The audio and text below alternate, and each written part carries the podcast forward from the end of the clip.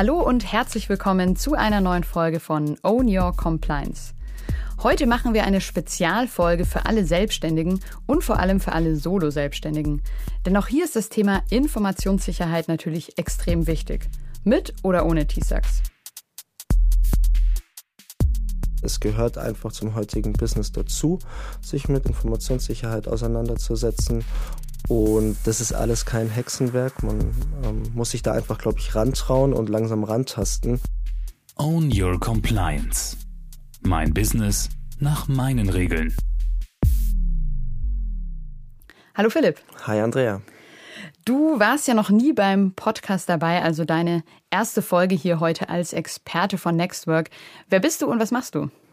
Ja, ich freue mich hier zu sein. Philipp Brendel. Ich bin seit 2015 bei Nextwork. Ich habe dort eine Ausbildung damals als IT-Systemadministrator begonnen und habe mich dann 2017 dem Bereich Informationssicherheit gewidmet. Dort ähm, gab es diverse Kunden, die mit Anforderungen von VW und Audi kamen und das Thema quasi immer relevanter wurde. Und ja, seitdem kümmere ich mich komplett um den Bereich, hab da, ähm, bin verantwortlich für den Bereich, bin da mittlerweile Geschäftsführer und genau betreue aber nach wie vor meine Kunden ähm, im Bereich TISAX, ISO 27001, TPN, Trusted Partner Network also richtig guter Experte hier heute auf jeden Fall für uns zum Thema Informationssicherheit. Und wie schaut's aus so mit dem Bereich Solo-Selbstständige beziehungsweise Selbstständige allgemein? Hast du, habt ihr da auch so ein paar Kunden? Genau, also der erste Kunde war 2019 ein Fotograf, der auf uns zukam. Der kam über eine Empfehlung von einem Kunden von uns. Und der wollte oder der hatte die Anforderungen damals von Porsche. Ähm, der war auf Events und Shootings unterwegs und der sollte eben T-Sax machen. Und das war der erste. Und den habe hab ich damals unterstützt, habe dem mit dem eine Gap-Analyse gemacht, habe mit dem das ganze Paket ähm, aufgebaut und ja am Ende auch erfolgreich zertifiziert. Ja, cool. Da können wir ja dann heute auch sehr gut äh, sozusagen von diesen Beispielen lernen und von, von deiner Erfahrung. Wie würdest du das denn sehen? Also mein Gefühl ist es, ich bin ja selber selbstständig und kenne das auch von anderen, dass irgendwie so dieses Thema Compliance beziehungsweise jetzt speziell Informationssicherheit irgendwie keiner so richtig auf dem Schirm hat, oder? Genau, es ist halt ein Thema, das nicht unbedingt ähm, äh, schwarze Zahlen schreibt. Also man ähm, macht da keinen Gewinn damit und man muss sich dann in Unternehmen durchsetzen, dass da investiert wird in die bestimmten Bereiche, gerade IT. Und aber es gewinnt immer mehr an, an Bedeutung, ähm, wenn man da die ähm, ja, Gazetten beobachtet, ähm, wie viele, wie viele Unternehmen damit zu kämpfen haben, wie viele da teilweise auch insolvent gehen, weil sie da einfach nicht ordentlich aufgestellt sind oder nicht präventiv entsprechende Maßnahmen umgesetzt haben, dann ist das schon bedenklich. Aber man merkt schon, ähm, dass es da ein Umdenken gibt bei den Unternehmen und die da immer mehr investieren, sowohl ähm, Ressourcen, also äh, personelle Ressourcen, als auch monetäre Ressourcen wenn du jetzt vielleicht ja einen Selbstständigen überzeugen müsstest? Also du hast jetzt vorhin schon gesagt, Fotograf ist ein Beispiel, äh, wo auch T-Sex relevant ist, aber vielleicht zum Beispiel auch eine Kamerafrau. Wie würdest du diese Personen überzeugen? Also warum würdest du sagen, dass dieses Thema Informationssicherheit schon verdammt wichtig ist und die Person sich auf jeden Fall auch damit beschäftigen sollte? Genau, also ich spiele eigentlich ungern mit dem Faktor Angst, ähm, aber es ist natürlich einfach ein beträchtliches Risiko mittlerweile, sich nicht um diese Themen zu kümmern. Das meinte ich gerade mit, äh, wenn man so sieht, was in den Zeitungen los ist, auf der Welt los ist, wie viele Cyberangriffe es gibt, was da auch, ja, diverse Unternehmen oder Staaten investieren, um sich da entsprechend aufzustellen. Ähm, es ist einfach äh, unfassbar wichtig und da finde ich es einfach auch ja, für Selbstständige, Solo-Selbstständige wichtig, sich mit dem Thema auseinanderzusetzen. Das muss bestimmt nicht ähm, äh, 50 Prozent oder eine Halbzeitstelle sein für einen Selbstständigen, aber so ein bisschen Sensibilisierung mit den Themen, zu wissen, was hat man eigentlich für, für Geräte, für Anwendungen im, im Portfolio. Und ähm, wenn man sich, oder viele, da, viele von den Solo-Selbstständigen, würde ich jetzt halt behaupten, sind ähm, vielleicht nicht unbedingt IT-affin oder setzen sich damit auseinander. Und ähm, wenn ich da eben, wenn es nicht mein Paradegebiet ist, dann, dann muss ich mir halt vielleicht auch ähm, Unterstützung von außen holen, um, um die Themen mal zu beleuchten, was ich da machen kann. Ja, cool. Auf die Themen würde ich sagen, gucken wir dann gleich, was ich da alles machen kann und auch sollte. Aber vielleicht noch mal kurz, um am Anfang das zu trennen, auch mit TISAX und allgemein Informationssicherheit. Wann würdest du denn sagen, müssen, sollten selbstständige KleinunternehmerInnen eben eine Zertifizierung mit TISAX machen und wann sind auch andere Alternativen gut oder wichtig, eben allgemein sich mit dem Thema Informationssicherheit zu beschäftigen und da eben gewisse Standards zu erfüllen? Genau, also ganz allgemein sollte sich jeder damit beschäftigen. Also jeder sollte wissen, was hat er für Geräte, was hat er für Anwendungen, Assets im Einsatz, um die entsprechend zu schützen und einfach eine gewisse Sensibilisierung dafür zu haben zu dem Thema. TISAX im Speziellen ist natürlich dann sinnvoll, wenn ich für die Automobilindustrie arbeiten möchte, arbeiten muss. Ähm, und da kommt es eben darauf an, arbeite ich direkt für einen OEM oder arbeite ich als Subunternehmer für eine Agentur oder genau möchte vielleicht auch einfach in diesem Gebiet äh, Fuß fassen und ähm, mich entsprechend aufstellen. Dann ist natürlich so eine Zertifizierung immer sinnvoll. Ähm, die ist auch grundsätzlich sinnvoll, wenn ich jetzt selbst wenn ich nicht dafür arbeite für die Autom Automobilindustrie, ist es sinnvoll einfach um einen gewissen Standard zu haben und so ein bisschen Druck von außen zu haben, mich ständig mit diesem Thema zu beschäftigen. Das ist immer was anderes, als wie wenn ich es freiwillig mache. Das kennt jeder. Dann manchmal das eine nicht oder das andere schiebe ich in den nächsten Monat. Und wenn ich aber eine Zertifizierung oder ein Label haben möchte bei TISAX, dann bin ich so ein bisschen gezwungen, da stetig am Ball zu bleiben. Also das ist auf jeden Fall nicht verkehrt. Und ja, ansonsten gibt's also wer sich damit auseinandersetzen möchte, es gibt äh, zahlreiche Informationssicherheitsstandards im, im europäischen oder im, im globalen Raum, ähm, die sinnvoll sind und man darf sich manchmal auch nicht erschlagen lassen von den riesigen Excel-Tabellen, die dann irgendwie 500, 600 Zeilen lang sind, sondern die geben aber oftmals einfach eine gute Anregung, mit was man anfangen kann. Also man muss da ja nicht das komplette ähm, den kompletten Anforderungskatalog umsetzen, sondern man kann sich ja genau das rausziehen, was man selbst für, für sinnvoll erachtet. Vielleicht hat man nur Endgeräte und äh, Cloud, dann muss ich mich nicht um Server- oder Netzwerkinfrastruktur kümmern. Und so kann man so ein bisschen vorgehen, sich für sich das Sinnvolle rausziehen und dann einfach mal starten. Das ist auf jeden Fall ähm, ein Tipp, den ich mitgeben kann, sich mit dem Thema auseinanderzusetzen. Ja, cool. Auf das Thema, wie man starten kann, würde ich sagen, äh, tauchen wir gleich ein, ähm, was vielleicht so die ersten Schritte sein können. Aber vielleicht nochmal so für mich zur Zusammenfassung. Also ich nehme so ein bisschen mit, es ist immer wichtig, jede Person, Solo-Selbstständige, KleinunternehmerInnen sollten sich damit einfach beschäftigen. Und TISAX ist für mich relevant, wenn ich entweder schon für die Automobilindustrie arbeite oder es anstrebe oder ich irgendwie sage, hey, für mich ist jetzt so ein Label wichtig, ist ja eigentlich auch kein schlechtes Verkaufsargument, um mich auch abzusetzen in dem Markt, um das dann vielleicht ähm, auf meiner Homepage irgendwie zu haben und dann zu sagen, hey, schaut mal her, ich bin hier zwar Kamerafrau, aber ich beschäftige mich auch mit dem Thema und es ist ja dann nach außen hin eigentlich auch ein gutes Label, oder? Definitiv und es ist auch gegenüber den, also normalerweise ist man ja irgendwie oder oftmals ist man Subunternehmer von irgendwelchen Agenturen und ich kenne viele Solo-Selbstständige, die von mehreren Agenturen angefragt werden und die immer wieder irgendwelche äh, Self-Assessments abgeben müssen. Das sind ja auch Ressourcen, die man jedes Mal reinsteckt. Man muss immer wieder Fragenkataloge ausfüllen, man muss immer wieder Fragen beantworten und mh, mm, durch durch TISAX oder wenn man diesen TISAX-Prozess einmal durchmacht, dann zeigt man ja den den Agenturen da draußen auch, okay, hey, ich habe einen gewissen Sicherheitsstandard. Bei mir müsst ihr gar nicht überlegen, ob eure Daten bei mir auch sicher sind, sondern ähm, das wurde von einem akkreditierten Prüfdienstleister abgenommen. Und das ist natürlich in der heutigen Zeit schon was wert, weil es gibt viele Agenturen, die, ähm, wenn die entsprechenden Maßnahmen nicht umgesetzt sind, die einfach auch von vornherein aussortieren. Und ja, mit einer T6-Zertifizierung oder einem gültigen T6-Label ähm, spielt man da auf jeden Fall immer mit. Also vielleicht am Anfang mal ein größerer Invest, aber dann, wie du gesagt hast, spart man sich ja dann auch äh, in der Zukunft ein bisschen Zeit oder einiges an Zeit. Ähm, genau, du hast jetzt schon ein paar Punkte immer so angesprochen und da würde ich jetzt gerne mit dir einsteigen, eben was, was kann ich tun, um da besser aufgestellt zu sein? ich würde jetzt mal sagen, ganz unabhängig von TSAC, sondern einfach, wo siehst du die größten Hebel? Was sind mal so die wichtigsten Punkte, wenn ich sage, ich bin Kleinunternehmerin, ich bin Solo-Selbstständige, ich habe keine Ahnung, auf was ich da jetzt achten soll und wie ich loslegen soll. Wie, was würdest du mir raten? Was, was soll ich tun, Philipp? Genau.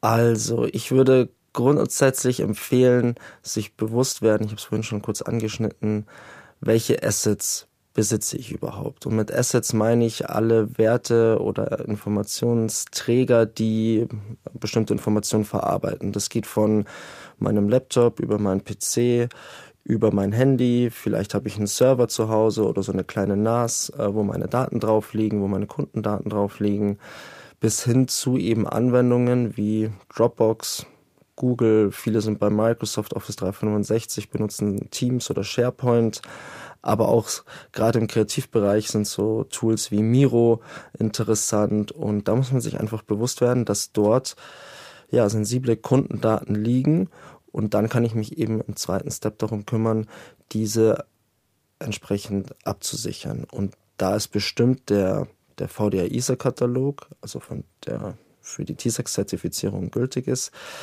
ein guter Anhaltspunkt, den durchzugehen und mal zu schauen, okay, was wird denn in den einzelnen Controls gefordert zu meinen ganzen Assets und kann mich da so ein bisschen langhangeln. Da gibt es immer so Muss und Sollte und hoher Schutzbedarf Anforderungen und sehr hoher Schutzbedarf Anforderungen. Und da kann ich ja mal anfangen, zumindest mal mit den Muss-Anforderungen und mal durchgehen und sagen, okay, jetzt setze ich mal die ein oder andere Sache um.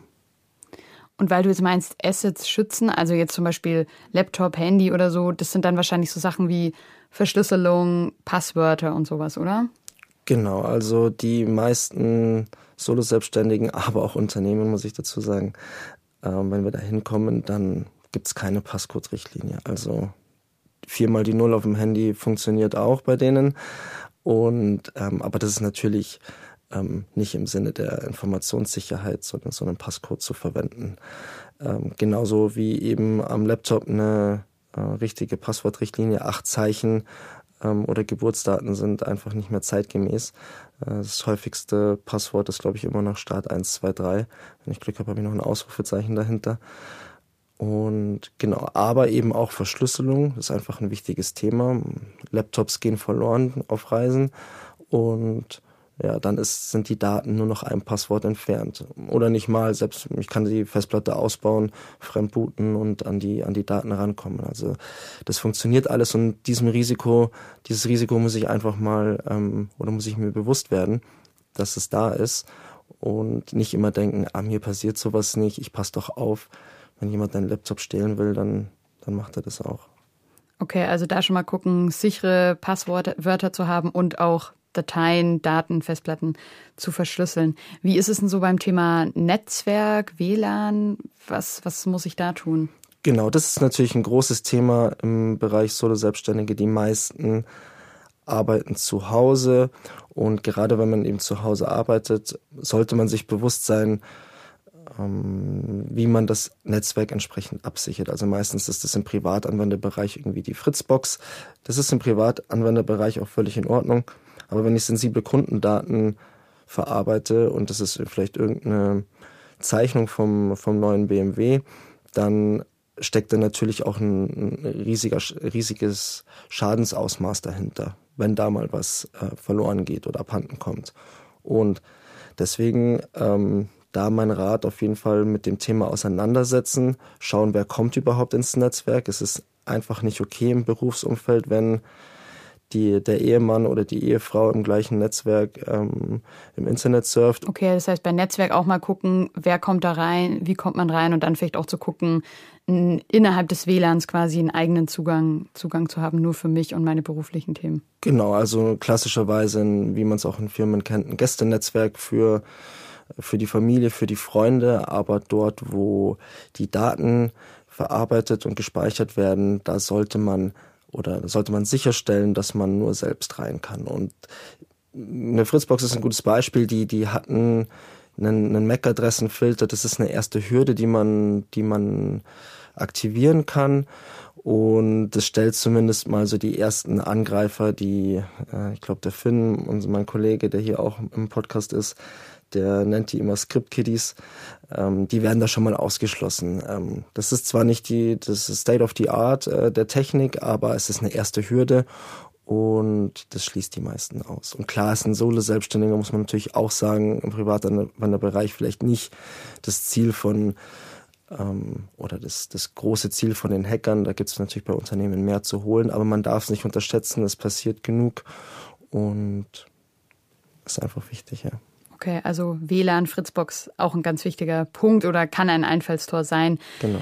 Wie würdest du es denn sehen bezüglich Cloud versus Festplatte? Also was würdest du eher empfehlen? Was ist in Bezug auf die Informationssicherheit sicherer?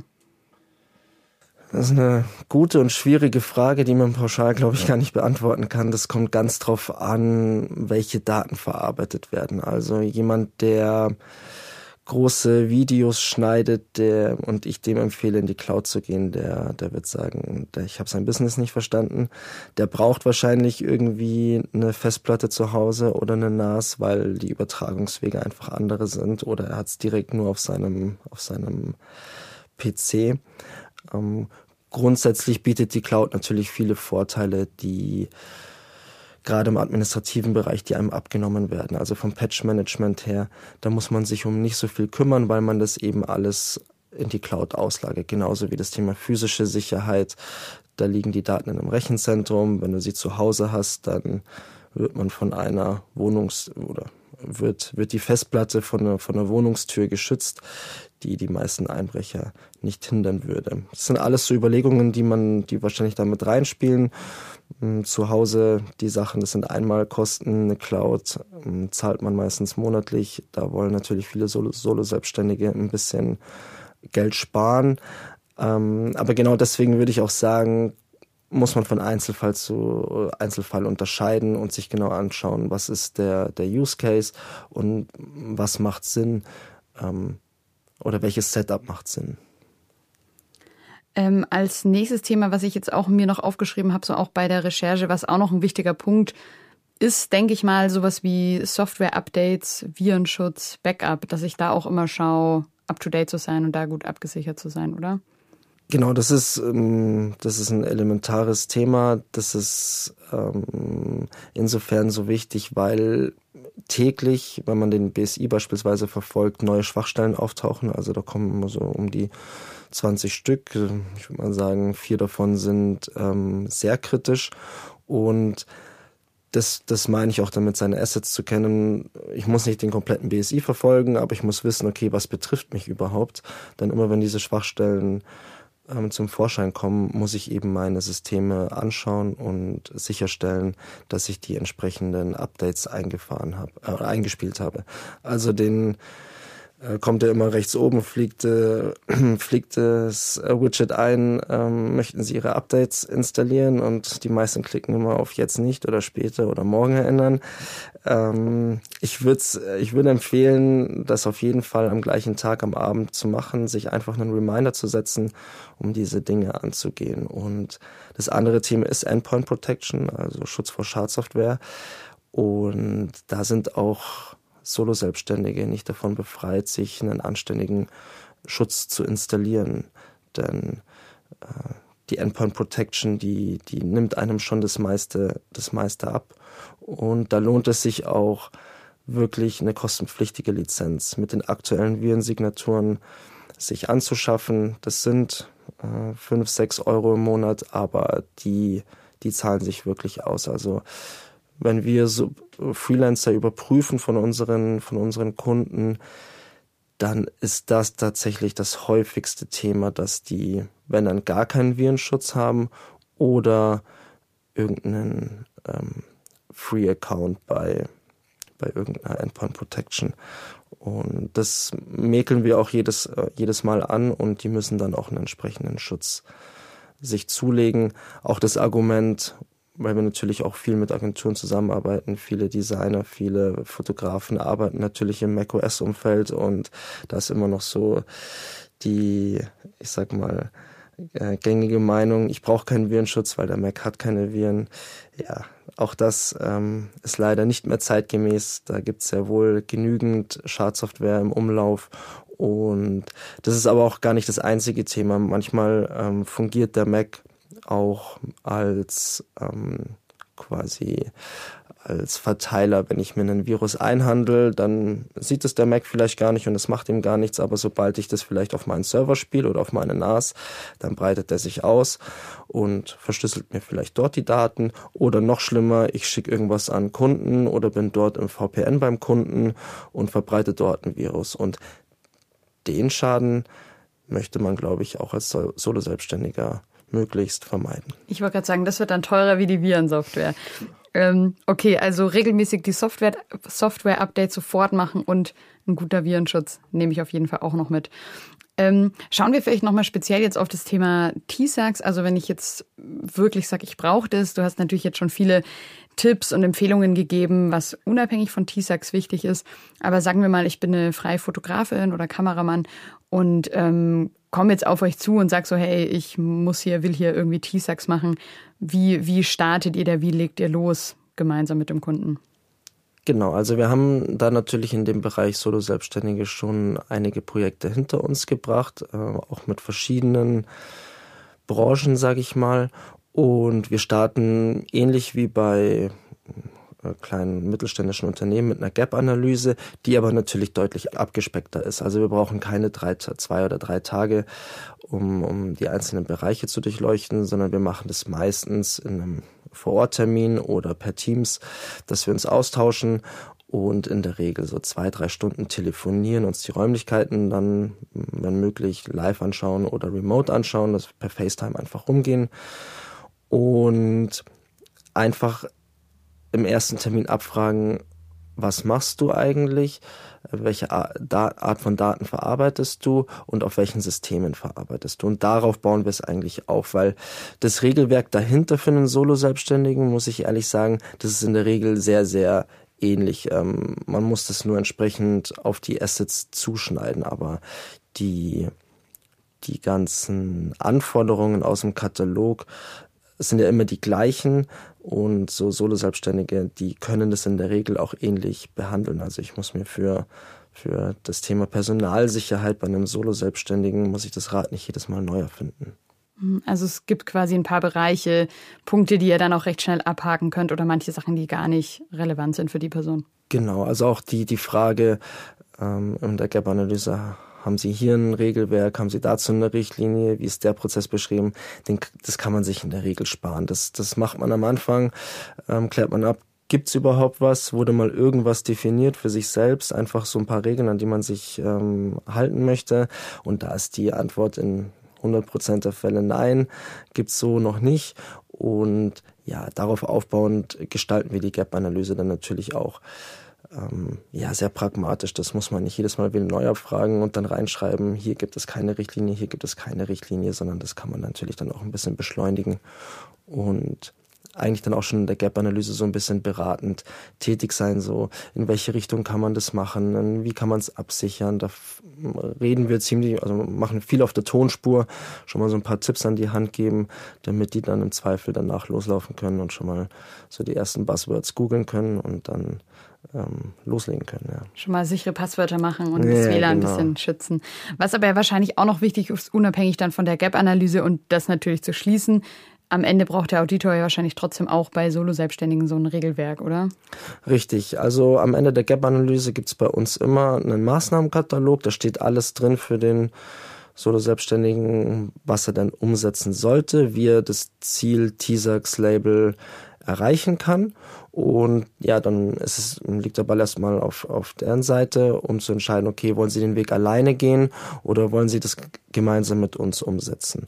Und dazu gehört ein Regelwerk, weil der Prüfer muss, selbst wenn er sieht, die Festplatte ist verschlüsselt, muss er irgendwie auch sicherstellen können, okay, das sind aber auch die Anforderungen im Unternehmen. Also die ist nicht zufällig verschlüsselt, sondern der hat sich darüber Gedanken gemacht, welche Verschlüsselung er einsetzt, wieso er sie einsetzt und beispielsweise wie auch vielleicht ein Schlüsselwechsel passiert oder was ist, wenn das Gerät ähm, mal verschrottet wird und ein neues in Betrieb genommen wird, weil das muss ja auch wieder verschlüsselt werden. Und wenn das irgendwo oder das muss irgendwo niedergeschrieben sein und nur das kann der Auditor auch dann bewerten und nur dann gibt es auch die TESAX-Freigabe.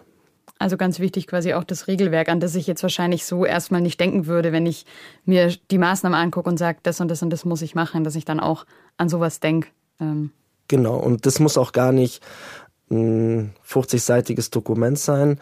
Das muss nicht ähm, bis ins kleinste Detail beschrieben sein. Und ich glaube, da haben wir auch einen ganz guten Ansatz gefunden bei, bei vielen Themen im Katalog, wie man, wie man einem Solo-Selbstständigen das ähm, ähm, oder wie man das bei einem Solo-Selbstständigen beschreiben kann. Also ich habe von das Thema Personalsicherheit genannt ich muss nicht auf zwei Seiten beschreiben, wie ein On- und Offboarding eines Mitarbeiters ähm, funktioniert, weil, ähm, ja, sagen wir mal ehrlich, der ist solo selbstständig, das wird nicht passieren. Und wenn es doch mal passiert und er sich vergrößert, dann muss er sich Gedanken machen, dann ist es aber ein Change und das wiederum ist dann eben irgendwo beschrieben, wie man mit solchen Changes umgeht. Und dann muss es vielleicht sowieso eine, neue Prüfung von einem Prüfdienstleister geben, weil sich der, der Scope grundlegend ändert, aber genau jetzt einerseits denke ich mir so, ah, okay, das und das klingt relativ einfach, das könnte ich easy umsetzen. Bei anderen Themen denke ich mir so, puh, wie, wie sollte ich das machen? Wie lange dauert das? Was würdest du so sagen aus deiner Erfahrung? Also wie viel Arbeit ist sowas für Selbstständige da gut aufgestellt zu sein, wenn du es versuchst, vielleicht mal so in Tagen oder so abzuschätzen? Genau, also reine Arbeitszeit äh, schätzen wir bei so Solo-Selbstständigen so zwischen 10 und 15 Tagen auf, auf unserer Seite der Solo-Selbstständige selbst, äh, mit dem wir zusammenarbeiten, würde ich sagen, wenn er es mit uns macht, in einem ähnlichen Ausmaß, weil er schon viele Informationen auch liefern muss und es soll ja auch irgendwie zu ihm passen. Wir geben da jetzt auch nicht irgendwie dann ähm, einen, einen Lückentext raus, wo er noch so ein paar Themen reinschreibt, äh, die er hat. Um, aber natürlich ist ein Solo-Selbstständiger deutlich flexibler. Ähm, also für Unternehmen brauchen wir so in der Regel sechs bis neun Monate. Das ist eine schöne Zeit. Ein Solo-Selbstständiger ähm, kann es in, in deutlich weniger ähm, Wochen oder Monaten schaffen, weil er natürlich auch viel flexibler ist in, in, Prozessen anpassen oder Prozesse etablieren. Bei Unternehmen ist das ein anderes Thema, bis die mal durchgewunken werden. Und da dauert das schon manchmal. Und ja, der kann ja selbst entscheiden, dass er das jetzt dann so macht, dass er in Zukunft die Sachen verschlüsselt oder die Festplatten bei einem externen Dienstleister entsorgen lässt. Und deswegen geht es natürlich auch deutlich schneller. Ja, super, das erleichtert mich jetzt schon mal. Das ist ja ein überschaubarer Rahmen irgendwie, den man da investieren muss. Also quasi, du meintest jetzt auch diese Tage bis dann zur Zertifizierung, oder? Genau, definitiv. Also in diesen, in diesen 10 bis 15 Tagen können wir ein komplettes Regelwerk, die Asset, äh, aufsetzen, die Assets entsprechend erfassen und ähm, ihm natürlich auch die Maßnahmen mitgeben, wie er sie absichert. Ähm, die, die Maßnahmenumsetzung wie eine Verschlüsselung oder eine, die, die Fritzbox entsprechend ein ähm, äh, konfigurieren. Das macht natürlich der Solo-Selbstständige selbst. Das finde ich aber auch gut, weil er soll sich auch mit der Materie auskennen. Klar kann er das auch über uns machen, aber da empfehlen wir schon auch, damit er mit im Boot ist, nicht einfach alles auslagern, sondern wirklich aktiv mitarbeiten und in dem Thema drin sein, ähm, um da entsprechend auch beim Prüfdienstleister später mal ähm, ja auch Rede und Antwort stehen zu können. Wir haben ja jetzt immer von TISAX ganz allgemein so als feststehenden Begriff gesprochen, aber vielleicht kannst du da noch mal drauf eingehen. Es gibt ja auch so ganz spezielle ähm, Freigaben quasi noch mal für das Thema Prototyping, Shooting. Vielleicht kannst du da noch mal drauf eingehen, welche speziellen da dann vielleicht für welche Selbstständigen dann relevant sind. Genau, also grundsätzlich unterscheidet man erstmal unter Info High und Info Very High. Das bedeutet, kriege ich von meiner Agentur oder von vom OEM vertrauliche oder geheime Informationen muss, und muss diese schützen. Das ist immer so das Grundmodul. Da gibt's jetzt dann noch eine Änderung, da gibt's auch noch ähm, Availability High und Availability Very High. Das wird aber für Solo-Selbstständige nicht zutreffen. Das ähm, gilt mehr so für die Produktionsstätten. Die müssen die Verfügbarkeit eben sicherstellen. Und genau, das ist immer die, die Grundprüfung, also welche Art von Informationen erhalte ich überhaupt, also vor allem elektronische Informationen. Und dann gibt's eben noch das Zusatzmodul Prototypenschutz. Und das unterteilt sich dann nochmal, ich sag mal, grob in, ähm, bekomme ich irgendwelche physischen Prototypenteile vor Ort, die ich in meinen eigenen Räumlichkeiten verarbeite, oder bin ich auf Events und Shootings unterwegs. Bedeutet auf irgendwelchen Messen und äh, fotografiere dort Prototypen oder Veranstaltungen. Oder bin ich auf irgendwelchen Landstraßen unterwegs und shoote das neue neue Auto von BMW oder von Audi. Okay, das heißt jetzt da zum Beispiel bei diesem Shooting ist natürlich dann wichtig, dass ich die Fotos besonders gut schütze, dass sie nicht irgendwie schon rauskommen, weil es ist ja noch geheim, wie dieser neue Prototyp, wie dieses neue Auto ausschaut. Das ist da wahrscheinlich dann sehr relevant, dieses Modul zu machen, um da nochmal die spezielle Sicherheit einfach ähm, von diesen wichtigen Daten zu schützen. Genau, also die meisten Fotografen und Kamerafrauen, die, die bei uns anfragen, sind eben auf solchen Shootings unterwegs. Die sind schon ein bisschen sensibilisiert zu dem Thema, weil da ist meistens auch, oder in der Regel auch, oder sollte immer die Konzernsicherheit äh, mit vor Ort sein und die schauen da eigentlich schon relativ streng drüber. Also da eine SD-Karte aus der Kamera ähm, entfernen und in die Hosentasche stecken. Ähm, da steht die Konzernsicherheit gleich daneben. Um, genau, also die kennen diese, diese Themen bereits ein bisschen, aber das meine ich eben so ein bisschen mit dem Regelwerk aufsetzen, das, was man schon erlebt hat, auch in diese Richtlinien ähm, einfließen lassen. Klar haben wir Ideen und Tipps, wie man das Ganze sicher gestalten kann. Ähm, da kommt auch so, kommt auch wieder ein bisschen IT dazu. Wenn ich meine Kamera dabei habe, ähm, dann muss ich die entsprechend konfigurieren. Ähm, werden Fotos vielleicht direkt in irgendeine Cloud synchronisiert? Ist mein WLAN dort aktiv? Das sind so Themen, die wir einfach mitgeben und ja, die Daten da möglichst ähm, best, äh, möglichst gut absichern. Okay, super. Also das heißt, wenn ich da irgendwie T-Sax brauche, dann könnt ihr mich da ja dann auch beraten, nochmal ob und welche Zusatzmodule ich dann vielleicht auch brauche. Mm, wo würdest du denn sagen, gibt es da irgendeine gute Website oder einen anderen Ort, wo ich mich jetzt als Solo-Selbstständige oder als Kleinunternehmer einfach auch gut informieren kann über das Thema Informationssicherheit, um da auf dem Laufenden zu bleiben? Also ja, und mich da auch quasi selbst dabei unterstütze, vielleicht immer wieder dran zu denken oder auch up-to-date zu sein. Ja, also es gibt zum, zum Thema IT-Sicherheit, so Schwachstellen, Patch-Management, da würde ich auf jeden Fall den BSI empfehlen. Ähm, die sind da sehr gut informiert und ähm, posten da die aktuellen, aktuelle Bedrohungslage und die aktuellen Schwachstellen und dann kann ich eben entsprechend auch handeln. Ansonsten finde ich persönlich ähm, und auch viele unserer Kunden Heise einen, einen, einen guten Anlaufspunkt, um sich zu informieren, einfach dann auch so ein bisschen so ein bisschen Wissen anzueignen, was ist gerade äh, draußen los in der Welt, was ist State of the Art, ähm, ob das jetzt Verschlüsselungstechnologien sind, ob das Endgeräte sind, ähm, aber eben auch so Phishing Phishing-Themen, dass man da einfach ja, sich stetig, stetig selbst informiert über die Themen. Okay, super. Ja, vielen Dank dir. Also ich glaube, das ist dann ja total gut, da so ein also eine Anlaufstelle zu haben, wo ich weiß, da, da kann ich mich informieren. Ähm, vielleicht gibt es auch ein Newsletter und dann wird mir das auch immer mal wieder ins Postfach gespült und ich werde vielleicht daran erinnert. Ähm, ist, glaube ich, schon mal ganz gut so zu wissen. Ich bin da nicht alleine auf diesem Thema da draußen. Ähm, irgendwie, was ich jetzt so ein bisschen mitnehme oder was bei mir so hängen bleibt, auch so als Gefühl, ist so, ja, nicht irgendwie den Kopf in Sand stecken und hoffen, dass ich nie äh, attackiert werde oder dass bei mir nie was passiert, sondern eher zu sagen, hey, das sind jetzt die Themen, ich schau mal, wie es bei mir ist und und gehe das an und so kompliziert ist es ja eigentlich auch gar nicht, oder? Was sagst du? Nee, man, man, muss sich mit der Materie einfach auseinandersetzen. Es gehört einfach zum heutigen Business dazu, sich mit ähm, Informationssicherheit auseinanderzusetzen. Und das ist alles kein Hexenwerk. Man ähm, muss sich da einfach, glaube ich, rantrauen und langsam rantasten. Und auch wenn es nicht unbedingt T-Sex ist, empfehle ich allen, ähm, dass der VDISA-Katalog, glaube ich, eine ganz, ein ganz guter Startpunkt ist, um, um einfach mal loszulegen.